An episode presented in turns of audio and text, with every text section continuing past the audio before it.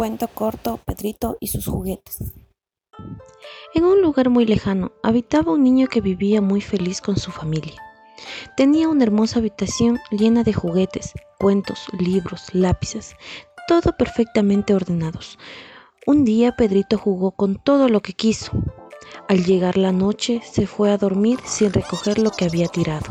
Al día siguiente, el niño se despertó y vio que todos sus juguetes estaban ordenados en sus respectivos lugares, pero no le dio importancia, pensó que fue su mamá quien había levantado los juguetes. Y ocurrió lo mismo ese día y el otro.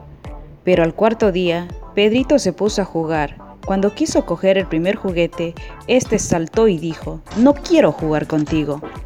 El niño se asustó mucho y pensó que estaba soñando, pero pasó lo mismo con todos los juguetes que tenía.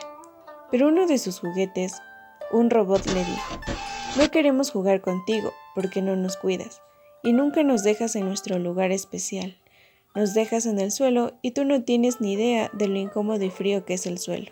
No vamos a jugar contigo hasta que aprendas a ordenar tus cosas y nos dejes en nuestras casitas antes de dormir. Pedrito entendió que se portó muy mal con sus amigos los juguetes, así que les pidió perdón y desde aquel día ordena sus cosas antes de dormir.